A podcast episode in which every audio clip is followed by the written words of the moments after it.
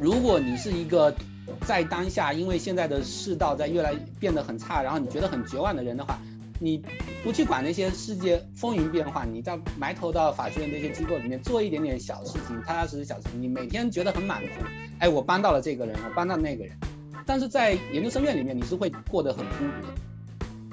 发论文好发的是什么呢？就是 研究一下在这一论这个段落里面，罗尔斯本来想说的是什么意思，但后来又被别人误解成什么意思。我现在在挖掘出罗尔斯早年的手稿，哎，发现罗尔斯原来其实是这个意思，论文就变成了就这种写法。由于美国的公立教育它存在这些种种问题，所以公民教育无从就是在很多学校是无从谈起，上课连粉笔都没有的，你还怎么谈谈公民教育呢？对不对？就不承认当年殖民者驱赶印第安人，然后甚至在呃歌颂当年奴隶制时代奴隶主对待奴隶有多好多好等等，所以你可以看出说为什么会培养出那么多特朗普支持，因为他们生长在那种环境下接受的信息是是是非常扭曲的。听众朋友们，大家好，欢迎收听新一期的越界 Trespass。今天我们特别高兴的邀请到了林瑶林三图老师。之前的背景呢，有哥伦比亚大学政治学博士，目前在耶鲁大学读 JD，呃，当然有一段的高校教师的经历，我们一会儿可以提到关于他对教育的视角，呃，还有他最近比较多发生的关于女权主义和作为父亲这个角色的一些心得体会。嗯，我们先请林老师打打个招呼吧。啊，你好，大家好。啊，我就从你的求学之路开始问吧。嗯，之前你有一个理工科的背景，然后学了哲学，现在又算学了法学，是否是不是有一些一脉相承的一些话题的感兴趣的地方，或者你是不是有什么根本性的世界的转变？我好奇让你有这些呃发展，当然也可能有一些实际的考虑，可以谈一下这中间的一些呃变化选择吗？前面几次转向有一些比较。根本就系统性的后面的一些原因了，当然当然每次每次换专业都有一些这个私人的原因不足道的原因，但是从本科开始，因为我本科是那个北大生物系的嘛，可能大大三开始在实验室里面做做实验等等，就觉得有一些科学方法论上的问题，然后关于科学背后的这些概念啊，然后意义啊，所有这些问题，呃，觉得想要更深入的思考下去。所以后来那保研的时候就没有选择什么中科院啊这些其他的实验室，而是去了北大哲学系。就去北大哲学系最早读读硕士的时候，最早是研究科学哲学的。后来研究科学哲学，觉得视野太狭隘了一点，因为呃又发现科学其实关于科学方法论的争议，然后科学和社会的关系的争论，实际上跟政治的大背景是息息相关的，就是比如说岔开话题讲，我们最近这些年，大家都可以看到，在中国、美国、欧洲等等各个世界上各个地方啊，假新闻都在不断的泛滥，对吧？假新闻泛滥，它其实背后涉及到的一个问题就是说，普通民众对这个专业新闻媒体，然后对专家不再信任，包括这一次疫情期间，美国。很多这个共和党的选民，然后特朗普的支持者，他们会说：“哎呀，戴口罩是没有用的，戴口罩是压迫自由，然后呃，疫情根本就不存在。”或者更早一些，大家很多这些人说，全球变暖根本就不存在，然后打疫苗会导致自闭症等等等等，有很多这种谣言一直在流传，就反科学的谣言。然后，如果你仅从科学哲学的角度去思考这个问题，你是不够的，因为当然科学哲学里面会讨论说，哎，科学和社会的关系，科学家如何在社会里面自处，然后科学实验室的研究是怎么被社会建构出来的等等。但是其实这背后涉及到的更大的背景就是说，这个整个社会的政治环境、社会环境，然后技术、信息等等环境在转变，然后这个呃科学。科学的研究、科学实践越来越精细丰富，然后需要大的实验室协同努力的时候，它背后的这个信任度问题、信任成本不断的在成长，然后这个呃政治操弄如何把把科学议题变成一个政治议题等等等等，所有这些问题都是相关连接交叉在一起的。所以当时在北大读这个科学哲学的时候。就觉今年觉得科学哲学的视角还不够，要去研究一下政治。当然，研究政治并不仅仅是因为这个原因啦，因为当时其实，在呃我零四年到零七年之间是在国内读硕士嘛，然后那个时候其实国内不知道有多少听众朋友对那段时间还有印象，就是两种气氛同时在，就民间有两种气氛，一种是当时奥运会还没有开，马上就要开，然后很多人觉得说，哎，这个世界在变好，中国正在走向开放，然后你看奥运会马上就要达到一个顶点了，以后中国会越来越开放，然后会走向什么民主化的道路啊等等。另外一种感觉是我当时的切身的感觉，就是我身边的朋友们那些呃参人维权律师啊等等，然后参与社会活动的朋友等等。在其实仍然在受到打压，而且这个打压可能越来越严重，呃，这个被罗织上罪名，什么非法经营罪啊，诸如此类的罪名，然后就扔到监狱里头去。所以这个是当时对我来说更加切身的一个感受嘛。所以我那时候就想说，研究哲学，呃，我当时研究哲学的其他的朋友，硕士同学们，他们实际上多多少少也感受到这种氛围。有一个做亚里士多德的同学，做的特别好的一个同学，后来放弃了这个哲学，然后。他想要去从政，他想要从这个体制内部去改变它。然后对我来说，我是想要去研究一些比较呃跨国比较的东西，然后了解一下美国的制度是怎么样运作的，欧洲制度是怎么样运作的，然后从政治理论的角度怎么去思考这些问题，怎么去思考社会转型、政治转型的问题。所以我当时申请博士项目的时候，我就申请的是政治系，而不是哲学系。零七年就到美国到哥大去读政治学的博士。呃，所以前面几次转变吧，大概我觉得是有迹可循的。那最后这一次，就是我呃一五年答辩完，我博士毕业以后就开始教课嘛，然后在在香港教了一段时间，然后在大陆也教了一段时间。那个时候其实大大陆的气氛已经是很差的，所以可能有些朋友会有印象，就是可能从一三年、一四年开始，就高校里面就出现一些东西，叫什么七不讲啊。就这个不能讲，那个不能讲，宪政不能讲，民主不能讲，诸如此类，七不讲，十不讲啊，所以这些东西在呃香港其实大概也有慢慢也有这些苗头了，所以当时回我其实是一直很想回国教书的，因为我觉得我跟中国的联系比跟美国的联系要强烈很多，所以刚回国的一段时间，但是觉得那个气氛实在又很压抑，所以。呃，一七年一七年回到美国来，因为我的爱人当时还在耶鲁读博士嘛，他是读哲学博士，现在他已经毕业了，他在美国的一个高校教书。呃，那当时那呃，我就想说回来做一段时间的全职父亲，带带孩子，因为我在香港教书的时候，我小孩就呃天天抱怨说，为什么爸爸不能留在美国，一定要去香港。其实我我我们当时的想法是说，我先回国，然后等爱人毕业了，我们就可以全家回去搬回去了，因为我们都其实都想回。但是后来觉得这条路好像现实上的阻碍比较大了，所以我的就回到美国来，想做全职父亲。做全职父亲，当然当然也没有完全放弃那回国任教的想法。那所以后来发生的那就是被停课的事件，就是一八年的时候，当时北大找我去开一门课，政治哲学课。然后结果开课之前，忽然接到上面的通知说这个课不让开了，嗯，就是具体是什么原因举报的，也只是猜测，因为上面并没有给出说很正式的文件什么的。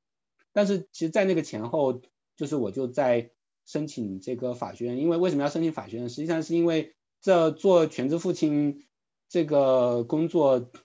呃，可以说挺无聊的吧。虽然我我是挺爱小孩的，但是呃，但是如果说真的是全职父亲也好，全职母亲也好，我觉得对于受过高等教育的人来说，多多少少会觉得很挺浪费的。就是说，你你学了这么多东西，虽然我那个那段时间我还是在写专栏啊，或者或者怎么样，但是我觉得人是需要有一种社会连接，就是你需要参与到一个共同体里面，这个学术共同体也好，别的共同体也好，然后大家一起讨论，一起做事情，这个对自己的心理健康实际上是有很有帮助的。然后我在一七年当时。做全职父亲的那段时间里面，其实因为我我之前其实本来一直都有抑郁症嘛，然后那段时间抑郁症就恶化的比较厉害，所以我爱人就建议说，反正你人待在纽黑文嘛，待在耶鲁嘛，天天在家里不是带小孩就是写专栏，还有大把的时间干嘛呢？嗯，申请个法学院嘛，读个法学院玩嘛，然后也许对你的心理健康有帮助啊。所以我就申请了耶鲁法学院了，所所以又变成了学生。我觉得很有意思，就是林博士的整个人生体验都非常的，嗯，给我一种很饱满的感觉，就各种各样的角色可能都比较参与过。然后，因为我自己本身也是在法学院读书，现在，然后之前也是有考虑过读社科的博士。然后我比较好奇的是，林瑶博士之前在读政治学跟现在读法学的时候，嗯，觉得对于这两个领域彼此有没有什么互相启发或者是互相影响的一些视角？对这个问题挺有意思的。其实我也是一直在想的问题，就是从氛围来说，哈，法学院它更像一个，它是一个职业学院，对吧？就是大多数的学生其实是目标是将来出来做律师。法学院从课程设置也好，从训练也好，它和研究生院就是政治系、哲学系这些学术为导向的这些是很不一样的。法学院人是很多的，对吧？学生很数量很多。耶鲁是可能算是一个很小的法学院，它每一届只有两百多个学生。但是呃，各大哈佛我听说应该都有六七百或者上千，有没有具体人数我是不太了解了。但是应该是比耶鲁法学院要大好多倍。但是耶鲁一届两百个学生，这个数量在政治系、哲学系的人听来就要吓死了。那个哥大哲学系一届，呃，哥大的政治系，我我们当时读博的博士项目里面一届招多少人？少的时候三四个人，呃，一般来说六七个人，最多最多不超过十个人。所以我们这个团体是一个很小的团体，然后所以在研究生院里面生活的话是没有那种蓬朝气蓬勃的感觉的。就是在法学院，其实活动非常非常多，机构呃社团非常非常多，然后学生们会参与到很多的呃具体的事物里面。有因为毕竟是做法律研究的，有很多法律研究组织，像我自己参与了很多很多社团很多组织，比如说纽黑文的反家暴的机构啊，然后。移民援助机构啊，各种各样的机构，你能觉得我自己在踏踏实实做一些事情，帮助到一一两个活有血有肉的人？这样的话，如果你是一个在当下，因为现在的世道在越来变得很差，然后你觉得很绝望的人的话，你不去管那些世界风云变幻，你在埋头到法学院这些机构里面做一点点小事情，踏踏实实小事情，你每天觉得很满足，哎，我帮到了这个人，我帮到那个人。但是在研究生院里面，你是会过得很孤独的，尤其是头一两年还好，就是说头两年因为是有要要上课嘛，就是大家是有必修课，然后十个人可能七八个人还能凑在一起。但是到了第三年以后，开始论文开题了，开始写论文，每个人做的方向都不一样，有的人去做田野调查的，有人去读这一堆古籍，有人去翻那一堆文献，可能几年下来都碰不到几次面，路上见到了打个招呼好了。最多是周末可能心有余力的人组织一两次读书会。那么在研究生院里面，其实很多人是感觉非常的和世界很脱节的那样一种感觉。所以有一个调查就是说，那些博士生们，博士生里面得心理呃有心理健康问题的人，得抑郁症的人比例是非常非常高的。可能美国应该是呃大概三四年前有一个调查说，百分之四十多的博士生都都有抑郁症，这是。对我来说是一个很真实的一个现象，反而在法学院这种情况会好一点。虽然说法学院的人天天都在抱怨说，哎，课程好紧张啊，呃，每天都要读那么多那么多的这个案例啊，诸如此类的。但是你可能一方面你会觉得，哎，好像有很多事情可以忙，你就有一种充实感。虽然这个充实感可能是一种表面的充实感，但是你每天都觉得说我在忙那些事情，你就会不会有那种空虚下来的感觉，不会有说。哎，我今天论文没有进展。我今天本来我想要写五百个字，但是我一个字都写不出来，怎么办？昨天也没写出字来，前天也没写出字来，我这一辈子还有什么好活的？就是就是你在法在研究生院经常会有这这这样一种自我怀疑。呃，就是说这个是法学院我觉得好的一方面了。但是法学院有有另外一个，相比研究生院来说，对我自己来说，因为我自己是更呃倾向于做学术研究的。那对其他的接受职业训练的朋友们来说，他们的感觉可能会不不一样。如果以学术，如果你是有志于进行学术研究的话，你会觉得法学院的训练在知识层面、在学术层面的训练是很不够的。当然，这个跟法律它本身的呃这个学科特性有关系，因为你要研究法律，你要呃研究既有的法条，你要研究既有的判例。既有的法条里面往往很多东西是不合理的，既有的判例往往很多东西是不合理的。法官们他们很少受过严格的学术训练，虽然他们很多人考 LSAT 的时候分数很高，但是但是用到具体的法律案例里面的时候，往往逻辑是非常跳跃的。然后这个甚至甚至就算当上了最高法院的大法官以后，也可能对社会科学是一窍不通的。我们都知道这个美国最高法院现在的首席大法官 Roberts，他有一句名言，他在某一个关关于这个呃选区划分的这个案子里面，他说他说社会科学是呃叫什么呃 gobbledygook，就是社会科学都是胡扯淡。然后这个这个话说出来以后，就遭到社社会科学家的痛击，因为你如果去检视罗伯茨自己的那些判词的话，发现他不懂概率，他不懂统计学，他不懂政治学，不懂社会学。但是但是这样的人当上了最高法院的大法官，然后整整个法院体系里面充斥着这样的人，然后在法学院里面，你必须要读这些判例呀，然后你必须还要从这些判例里面找出一些意义来，找出一些。法理来找出一些这个法律的什么 doctrine，就法的教义来，然后你用这些法的教义，你要你要记背住这些背下这些法的教义，你要考的时候要考这些东西啊，你将来做律师的时候你要用啊，你要知道说，哎，现行的法律教义里面有这些这些这些东西，所以我们要按照这个走，我们要按照用这套东西去打官司，我们才能赢啊，才能帮助我们的客户啊，所以你一定要背下背下这些这些实际上非常不合理的，实际上内部有很多逻辑跳跃，有很多自相矛盾的东西的这些教义，然后。在这些基础上做文章，你写法学论文的时候也是一样的。你要首先你要搞一大堆综述，这个案例综述、法条综述，这个基础上我们来批判一下，我们来提高一下，我们来修补一下。所以法学论文的这个学术含金量往往是非常低的，就是因为它的基础是呃从在在一个一大堆自相矛盾的东西之上搭建起来的。所以对于经受过研究生院训练的人，经受过政治学系训练、哲学系训练的人，再回到法学院里面。写法学论文就会觉得强烈的不适应，说我为什么要这要要写这这些东西啊，对吧？然后在当然在法学里面还有一个问题就是说法学刊物美尤其美国的法学刊物它是由学生来主办的，学生主编的 law review journals，然后这个和其他领域有很大的差别，因为其他领域都是同行评议嘛。然后当然 peer review journals 有它自己的问题，就是说审稿慢啊，然后你要是碰到一个一个特别。呃，就是观点跟你截然相反的一个同行，他他非要挑你刺儿，或者他需要你用多引用他的论文等等等等，所以他有很多问题。然后学生学生评议的刊物有他自己的问题，就是因为学生们往往在学术积累上还不够，然后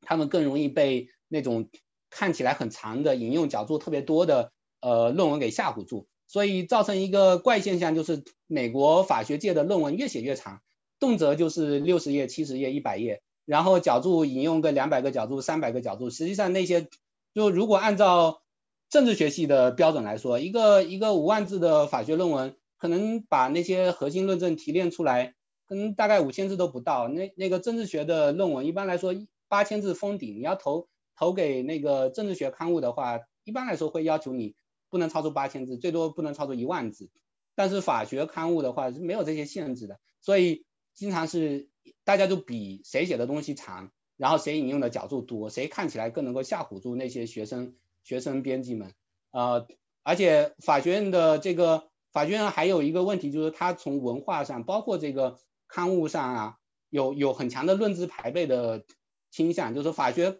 法学刊物上，它那个你如果是已经毕业的人，就是著名的律师，然后教授，你发的东西就可以叫做 article。如果是学生发的，就只能叫做 notes。或者诸如此类的，他然后学生的学生的论文有字数限制，教授们的论文就没有字数限制。然后在这个法学院内部的话，这个一年级生、二年级生、三年级生他们能够做的事情又不一样。就当然就是说这些跟法学院作为职业学院的性质有很强的联系，就是它不一定是一个坏事情。就是说，如果你考虑到这是一个职业训练场所的话，有可能这些是法学院必须的，法学院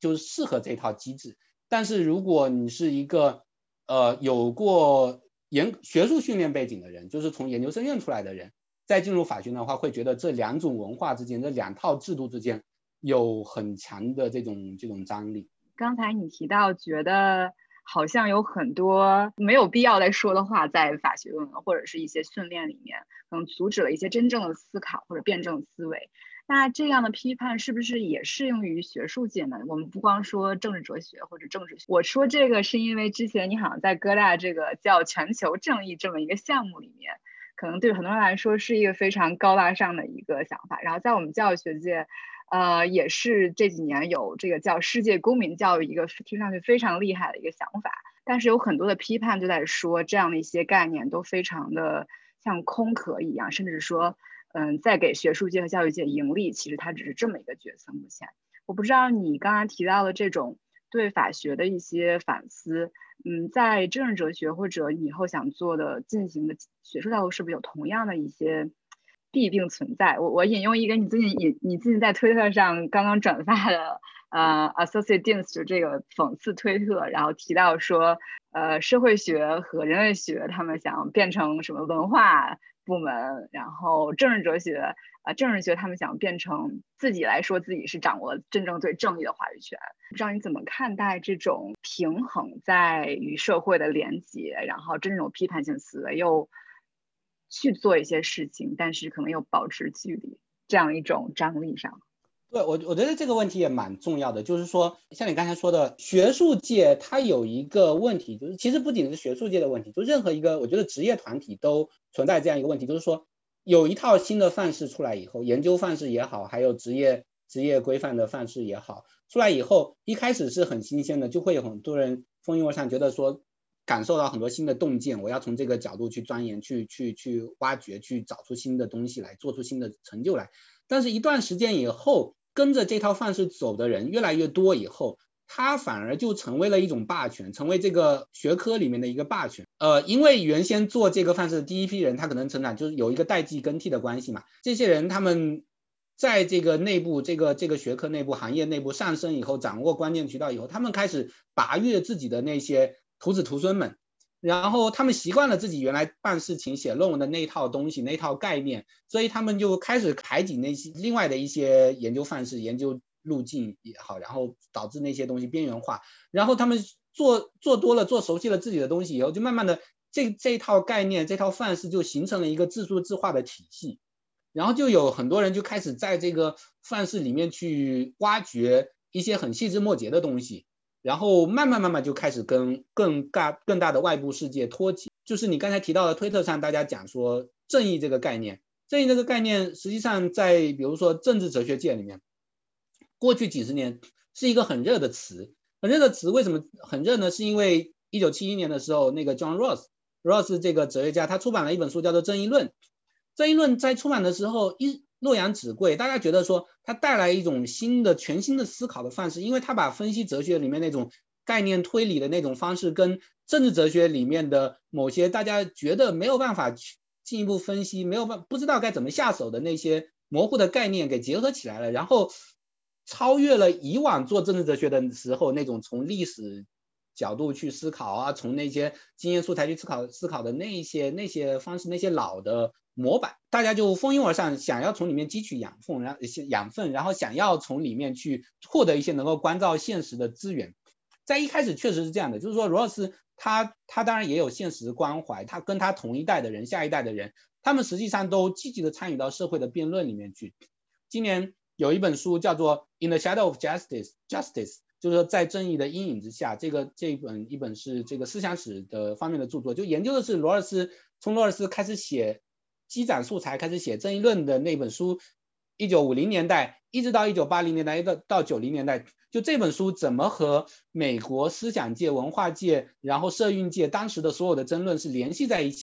有很多参与美国，比如说反越战运动的人、民权运动的人，他们实际上都卷入到这场大争论里面。所以《正义论》这本书它不是一个抽象的著作，它是跟跟社会政治息息相关的一本东西，在当时。但是到了八零年代、九零年代以后，这个范式逐渐在学术界里面站稳脚跟，被大家接受以后，很多人觉得，哎，《正义论》这本书很好啊，我们要去研究它。那研究什么呢？对大多数学者来说，可能就是我要有一个饭碗嘛，我研究就是。我能够发论文，因为学术界要求你能够多发论文才能评教职啊，才能拿到终身教职啊。那发论文好发的是什么呢？就是 研究一下在正义论这个段落里面，罗尔斯本来想说的是什么意思，但后来又被别人误解成什么意思。我现在在挖掘出罗尔斯早年的手稿，哎，发现罗尔斯原来其实是这个意思。论文就变成了就这种写法，这种写法确实好发，确实好评职称。那你你发论文越多的人越容易评上职称啊。那这些人评上职称以后。掌握了这个系里面的资源，他们就再提拔一些自己的学生，也是这样以这种方式去写论文的。那就慢慢的这些论文就跟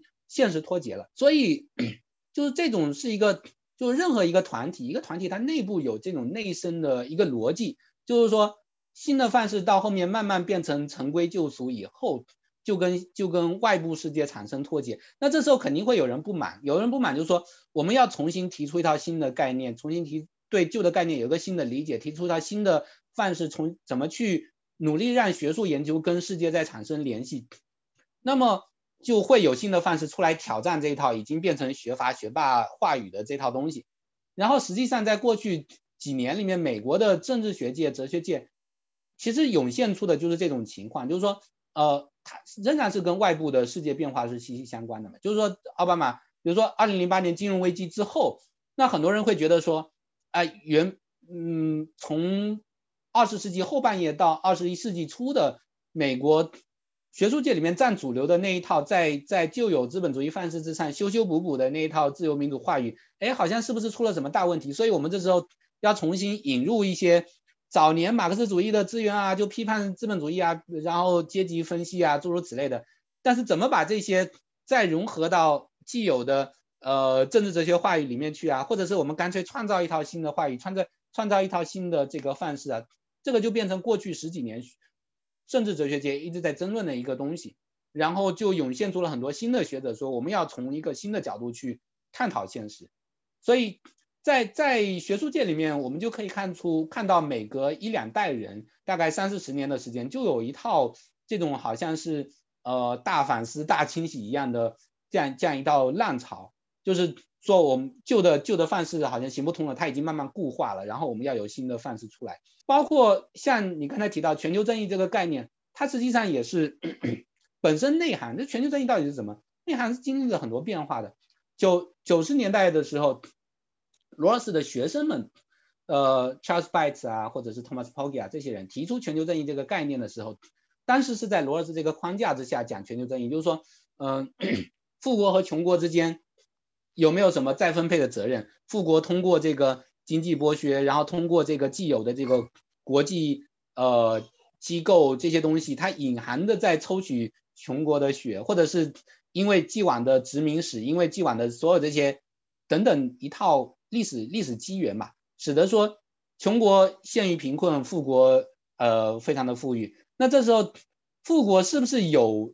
道德义务？呃，主动的进行全球范围内的再分配，然后那这种再分配到底要采取什么样的形式，对吧？尤其在现行的国际秩序底下，你说再分配给穷国，那可能这些钱都被穷国政府拿走了。那穷国政府有一些穷国政府是独裁政府，就军政府被军政府拿走了，怎么办？所以从他们从这个角度去思考，说我们到底是怎么去改革现有的国际体系？那么到了两千年代以后，呃，新一代的学者觉得说。你如果仅仅从再分配的角度去思考这个问题不够，因为再分配好像仍然是先承认说全球的这种世界体系、世界分配体系，它本身大方向是没问题的，我们只要通过再分配的角度再修补一下。但是这个世界体系、世界秩序，它可能本身就是从根本上就是就是坏的。国际货币组织，然后或者是什么什么 WTO 这这些东西，我们就应该让他们解体，然后要重新思考。是不是要逆转全球化的问题，或者说是不是要那个不仅是要呃在既有的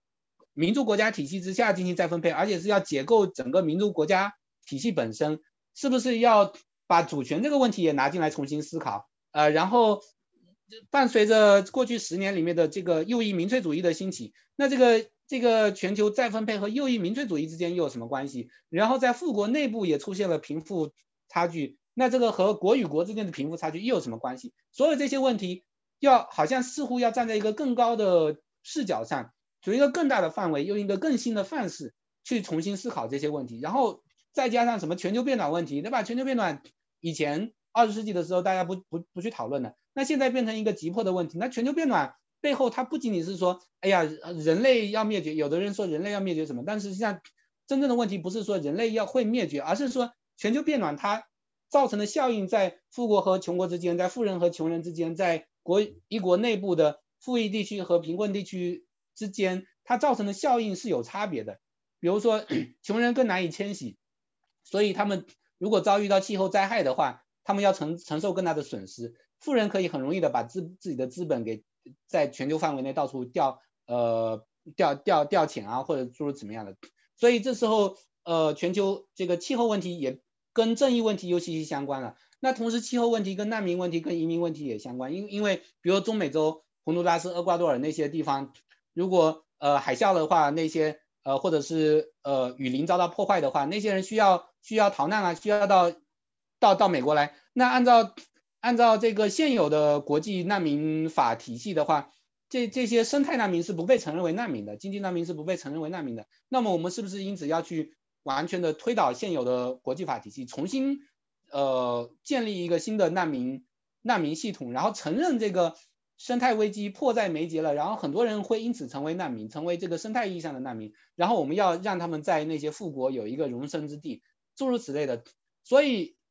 一整套就是说大家都在讲全球正义，但是全球正义这个这个概念它的内涵，然后它的范围有多广，一直都在变化，然后一直都在有人冲击既有的概念边界，正在都在冲击既有的这个。概念的这个内涵，然后试图让学术研究变得跟现实更加相关。刚刚讲到正义这个问题，我想说，就从可能从法律或者宪法的角度，因为现在毕竟大选也刚过嘛，嗯，然后之前呃林瑶博士也提到，就是说很多最高法院的这个判决可能不是很经得起推敲，然后现在又加上。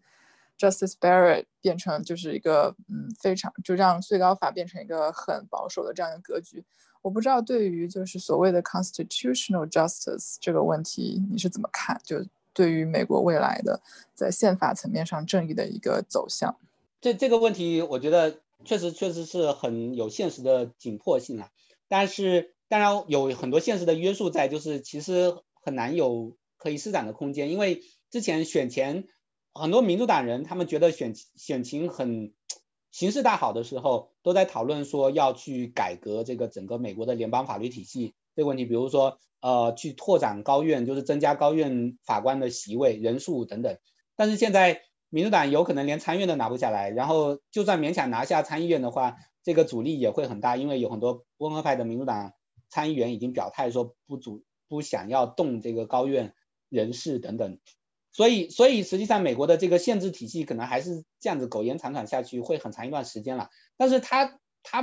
实际上背后呃面临的问题很大，它实际上已经是危机，可以说是危机重重嘛。就像那个 Barrett 呃这个新的这个保守派大法官上任以后，大家都在谈论说，呃，哎呀，这个堕胎权是不是要不保了？或者奥巴马医医改是不是要不保了？实际上，我觉得这几个议题当然是很重要的，但是。大家天天都在谈它，是因为呃这些问题比较显眼，就是说它是比较适合用来动员双方选民的议题，所以新闻媒体比较关注这些议题。但是实际上，呃，不仅在 Barrett 上任之前，过去十几二十年，甚至放眼几十年的时间，美国的高院在很多很多的领域都做出了非常保守的判决。可能大家都有有人可能会知道的，像那个。一二年的联合公民案啊，然后就是说放开了这个竞选资金的呃监管限制等等，还有后来的就是一系列呃加努斯那个案子，就是说呃工会就限制进一步限制工会的权利，就是当时在一六年前后有两个案子，一个案子是说呃这个公司私营的公司可以动用员工的养老金去呃去投资或者投给那些呃政客候选人等等，但是另外一个案子里面又判说这个工会不能动用。呃，员工呃会员的会费去支持某个候选人，然后工会也不能强迫那个没有加入工会的人去缴纳一定的会费，然后这实际上是进一步削减了工会的力量，因为工会是一个集体行动的一个工具嘛。还有包括一些关于死刑的判决，就是今年和去年还分别都有两个案子，就是比如说穆斯林有一个穆斯林囚犯在死死刑之前行刑之前，他想要找一个阿訇来进行临终的祈祷，然后这个。高院这个保守派法官就说，呃，没必要给你阿訇啊，反正给你安安排一个基督基督教的牧师，牧师也是一样的，反正不是死前祈祷嘛，然后没必要把你的死刑给推迟。然后另外一个案子就是佛罗里达州一个死囚犯，他之前在陪审团判他死刑之前，实际上陪审团是被法官误导了，法官给陪审团下了一些误导性的指令，说说你们陪审团的这个判决不重要，最后呃决定权在我法官手里面。但是实际上，陪审团的关于死刑的判决才是是有效力的，法官反而是没有效力的。那这个案子又打到高院，然后高院的保守的保守派大法官，然后甚至包括一些自由派的，像 Ginsburg 那些法官，都说，哎呀，反正这个是呃这些程序上的瑕疵没关系，反正就是呃不不需要再回去打回去重审了，诸如此类，然后那个人就被执行了死刑。这些呃细节上的，就是说新闻里面不太关心、不太报的事情案件，它实际上是一步一步的在削弱这个美国的整个体体制里面对这个自由的保护、对平等保护、对程序正义的保护等等。要怎么去解决这个问题？真正的解决办法不是说你现在啊任命一两个好像。觉得意识形态上站得住脚的法官就好了，好像是假如这一次金斯伯金斯伯没死，或者是死了以后，共和党非常的有君子风范，然后一定要等到大选之后让民主党总统来任任命一个替代者，这样的小修小补实际上是不够的。就是说，美国整个司法审查的制度，然后联邦法院体系的制度，它出了很大的问题。就是这个问题包括说高院的呃权力过大是一个问题，但同时也包括说整个。联邦法院体系缺人非常的严重，就是普通人去去联邦法院打一个官司，你从递交诉状开始，等到上庭，一般来说等个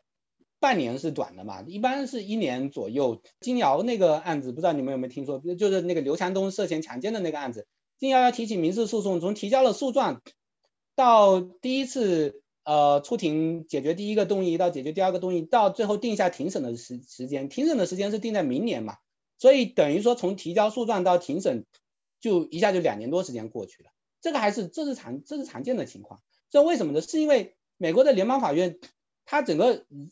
定额，它的人员定额太少了，从基层的辖区法院开始到最高法院，就是远远的法官人数根本就不足以应付案件的数量。案件数量不断的增长，然后这个法官人太少，人太少，同时很多法院呃就是共和党又一直卡住参议院，然后不让任命新的法官，一直要等到特朗普上台以后才开始拼命的补充那些保守派，解决这个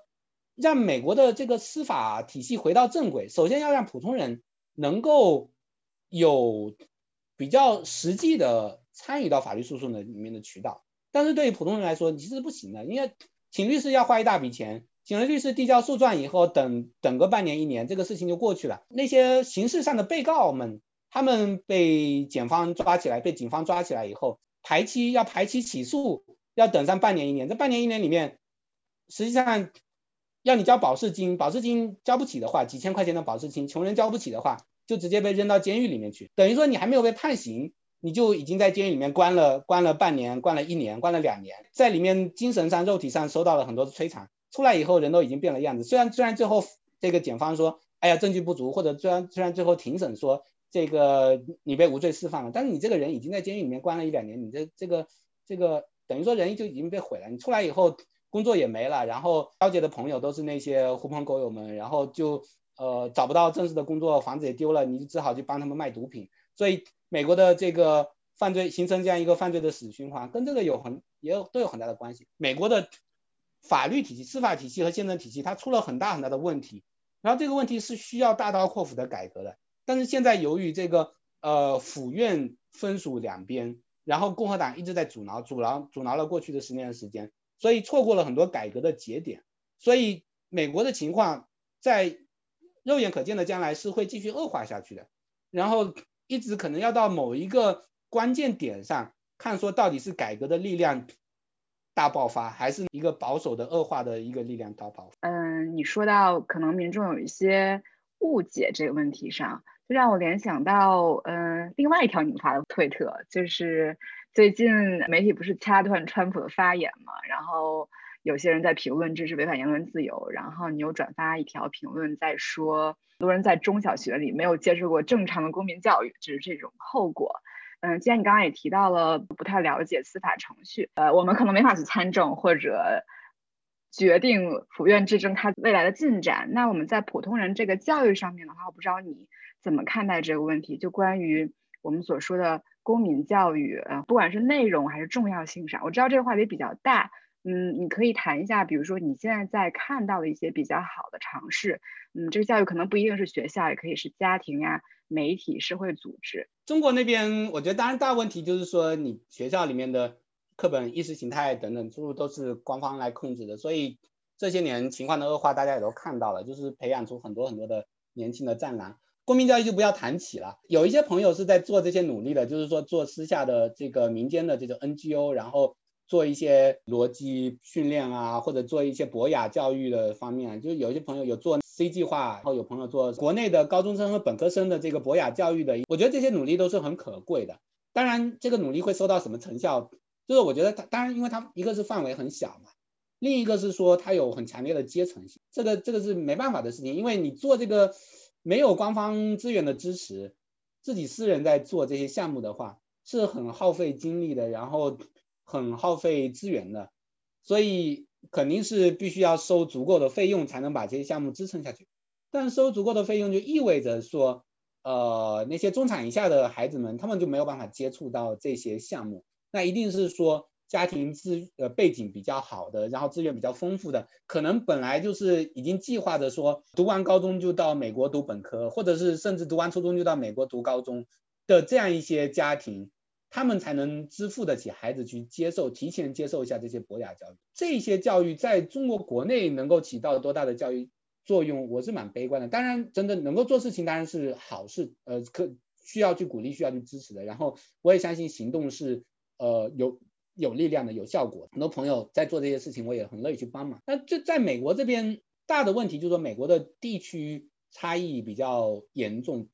就是美国，当然这有一个大背景，说美国的这个公立教育体系整体是投入严重不足，这个当然跟美国的政治有很大的关系。从六七十年代开始，民权运动以后，那些反对民权运动的这个政客们，然后选民们，他们把资源从公立教育系统里面抽走，去成立一些私立学校，然后把自己白人中产孩子们送到私校里面，这样子就可以不跟那些少数族裔打交道，呃，然后这个把，然后这些白人富裕白人家庭纷纷从城市里面搬搬离到郊区，造成白人白人外逃外逃现象，导致这个城市里面公立教育的税收税基不足嘛，所以美国很多地方的问题在于，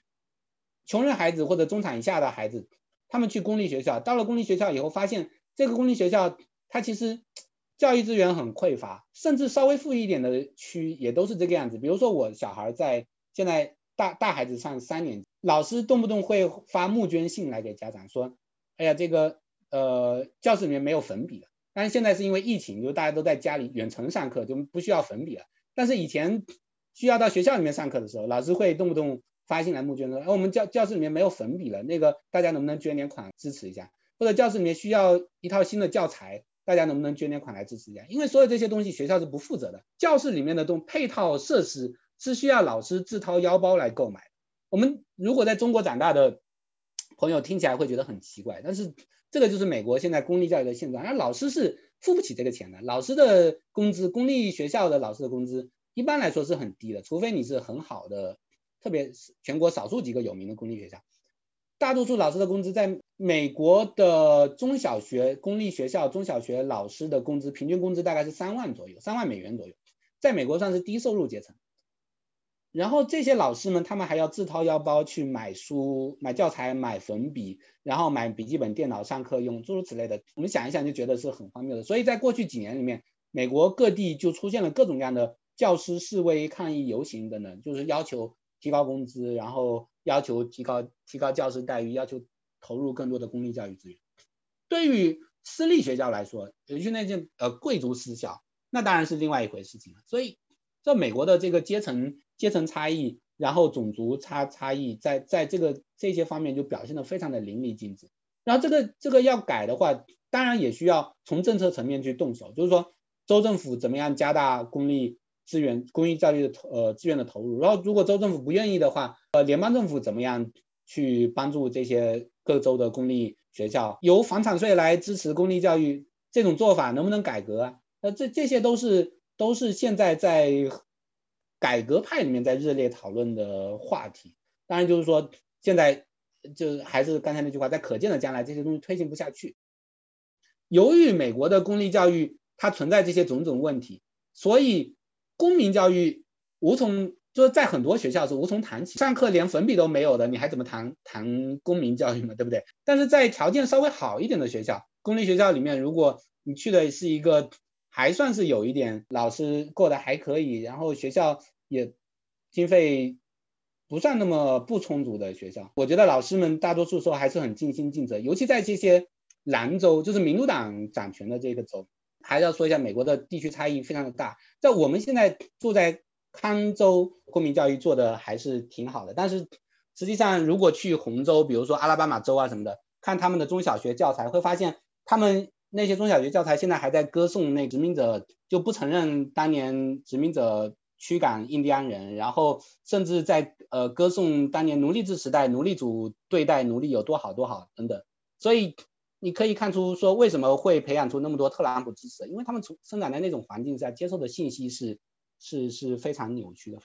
能不能最后我们以对美国的一些在这些方面的展望也好，期待也好，做一个结尾，在关于。嗯，我们可以谈比较小小的孩子，比如说，呃，现在中小学的这么一个公民教育的状态，也可以谈你觉得，嗯，可能对于整个的现在的已经步入社会的民众的这么一个状态。这个世界，呃，从很多方面来看，确实是在下行，在变变坏。但是，但是我们看那个人类历史的那种漫，人类的漫长历史，这个整个历史长河里面，比现在坏的时候要多很多很多。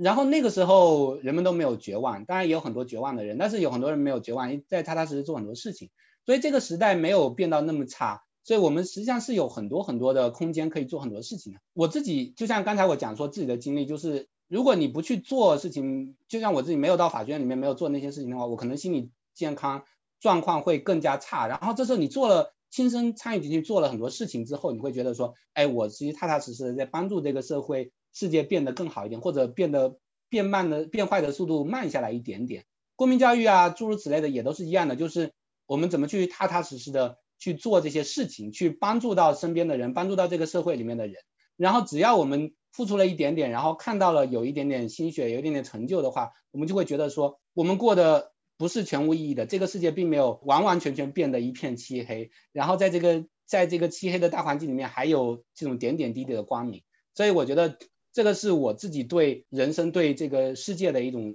总体性的一种看法，就觉得说我们有一份光，我们就发一份光，这样。谢谢，我觉得很感触。然后，尤其是在这样一个周末，疫情期间，我知道你一直也和妻子在带两个孩子，然后又是在读 JD，所以整个能抽出时间，然后像你刚才说的做一点点事情来参加我们播客，我特别开心，也很希望我们播客也许能带来一点点光。